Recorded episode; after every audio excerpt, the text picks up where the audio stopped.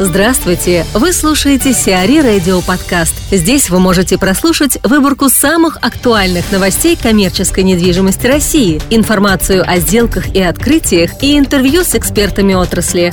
Чтобы прослушать полные выпуски программ, загрузите приложение CRE Radio в Apple Store или на Google Play.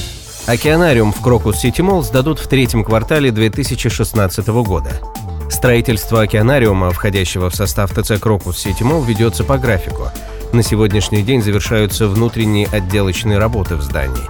Также проводится установка оборудования в океанариуме и благоустройство территории вокруг него. Океанариум займет порядка 12,6 тысяч квадратных метров. В нем будут размещены три экспозиции – «Тайны океана», посвященные морским животным, «Реки и озера мира», рассказывающие о пресноводных животных, и «Сад бабочек». Застройщиком объекта является АО «Крокус». Предполагается, что океанариум будет сдан уже в третьем квартале 2016 года.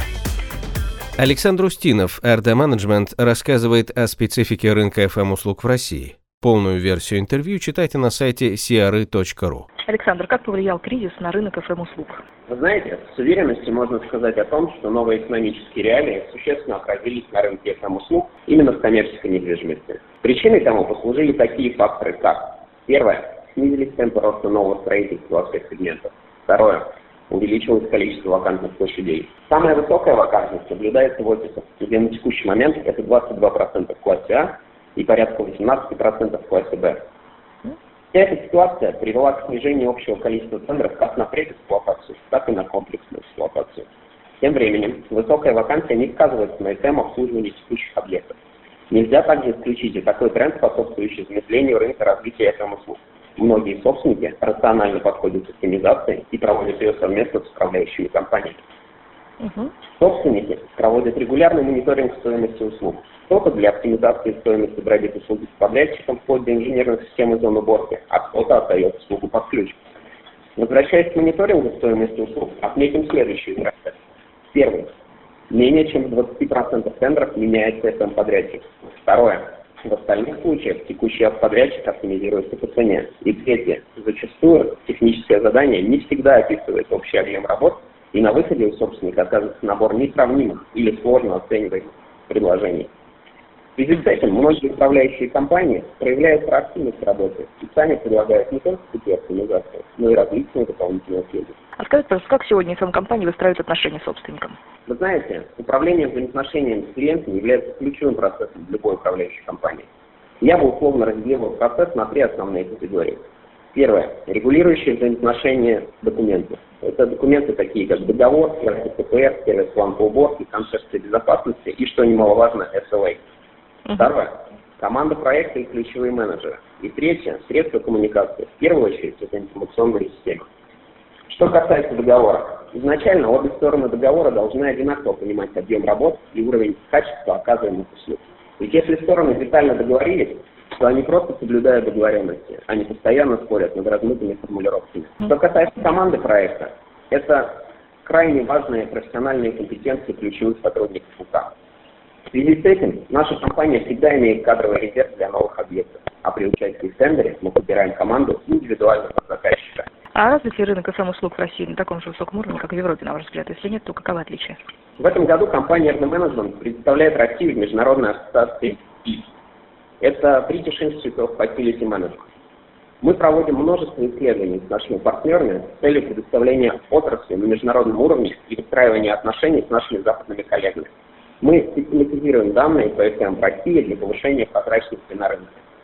Приведу основные тренды в рамках сопоставления рынка европейской недвижимости и российского а, СМ рынка. В России ситуация с рынком СМ следующая.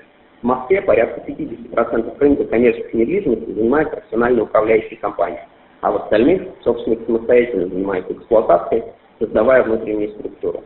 В регионах ситуация еще печальнее. Эксплуатацию профессиональной недвижимости на аутсорсинг отдают в основном сетевые девелоперы. В Европе же процент аутсорсинга составляет менее 80%. В России ключевым критерием в тендере является цена.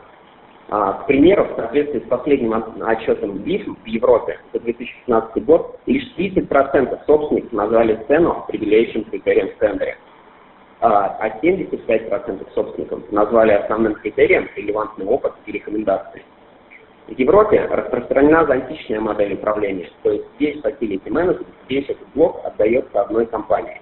В России же наиболее типовым объединением услуг является техническое обслуживание и клининг, а ряд портфельных собственников тратит услугу на 10 и более услуг и поставщиков.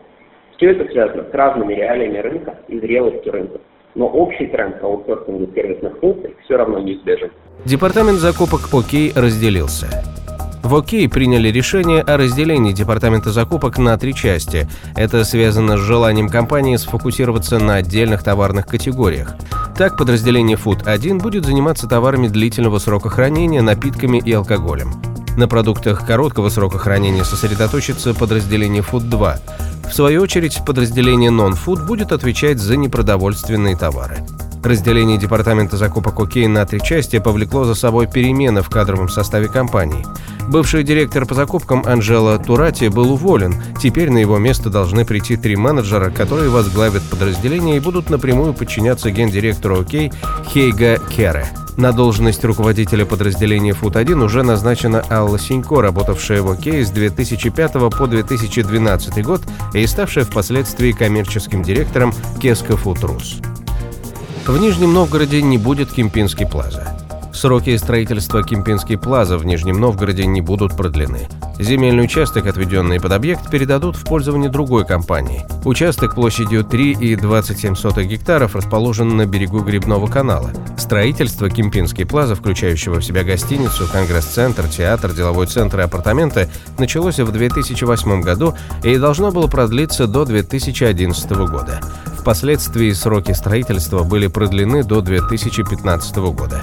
Теперь другой инвестор построит здесь спортивный клуб и причал для яхт. В Праге построят крупный бизнес-квартал.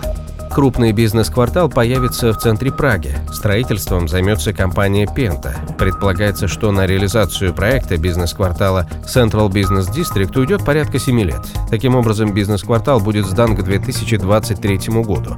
Строительство Central Business District будет включать в себя перестройку вокзала имени Масрика, возле которого расположится бизнес-квартал, обустройство новой площади и огромного парка, а также возведение комплекса административных зданий.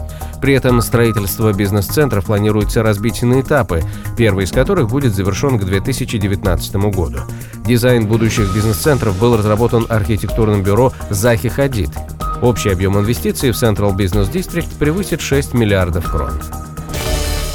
Сиари Радио. Эксклюзивные рубрики «За и против», «Ноу-хау», «Ремейк», «Новые форматы». Слушайте в полных выпусках программ в приложении Сиари Radio. Приложение доступно в Apple Store и на Google Play. Более подробная информация на сайте siari.ru slash radio.